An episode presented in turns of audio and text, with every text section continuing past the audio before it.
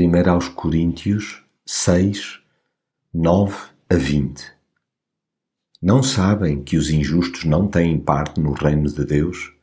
Não se deixem enganar.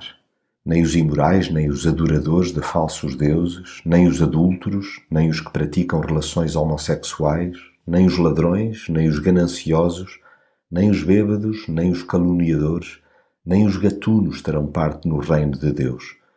No vosso meio alguns pertenciam ao número desses, mas depois foram purificados do pecado, consagrados a Deus e justificados por meio de nosso Senhor Jesus Cristo e pelo Espírito do nosso Deus. Tudo me é permitido, mas nem tudo é conveniente. Tudo me é permitido, mas não posso deixar dominar por coisa nenhuma. Os alimentos são para o estômago e o estômago para os alimentos mas o Senhor há de fazer com que tanto o estômago como os alimentos se desfaçam um dia. O corpo humano, porém, não é para a imoralidade. Ele é para o Senhor, e o Senhor é para o corpo. De facto, Deus ressuscitou o Senhor Jesus e, pelo seu poder, nos há de ressuscitar também a nós. Não sabem que o corpo de cada um de nós faz parte do corpo de Cristo? E se é corpo de Cristo, como posso eu fazer dele parte do corpo de uma prostituta? De modo nenhum. Ou não sabem que aquele que se une a uma prostituta se torna um só corpo com ela? Diz a Sagrada Escritura: tornam-se ambos uma só pessoa. Porém, aquele que se entrega ao Senhor forma um só espírito com ele. Evitem a imoralidade. Os outros pecados que o homem comete ficam fora do corpo, mas o que pratica a imoralidade ofende a dignidade do seu próprio corpo.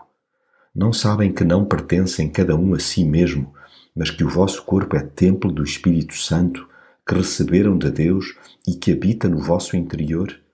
Deus resgatou-vos por elevado preço. Deem, pois, glória a Deus com o vosso corpo. É claro que quem só faz o que lhe dá na real gana não pode herdar o reino de Deus. Nem sequer é difícil perceber porquê pois não havendo disposição para a submissão a Deus, automaticamente está a resistir ao seu domínio. Ora, não é possível privar com ele na eternidade, sem lhe obedecer na terra.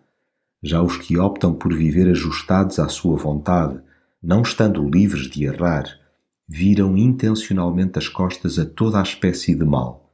Lamentam o pecado passado e não querem repetir a dose tendo sido lavados, santificados e justificados em nome do Senhor Jesus e pelo Espírito de Deus, desejam caminhar de forma pura. Daí abraçarem a máxima: todas as coisas me são lícitas, mas nem todas as coisas convêm. Todas as coisas me são lícitas, mas eu não me deixarei dominar por nenhuma.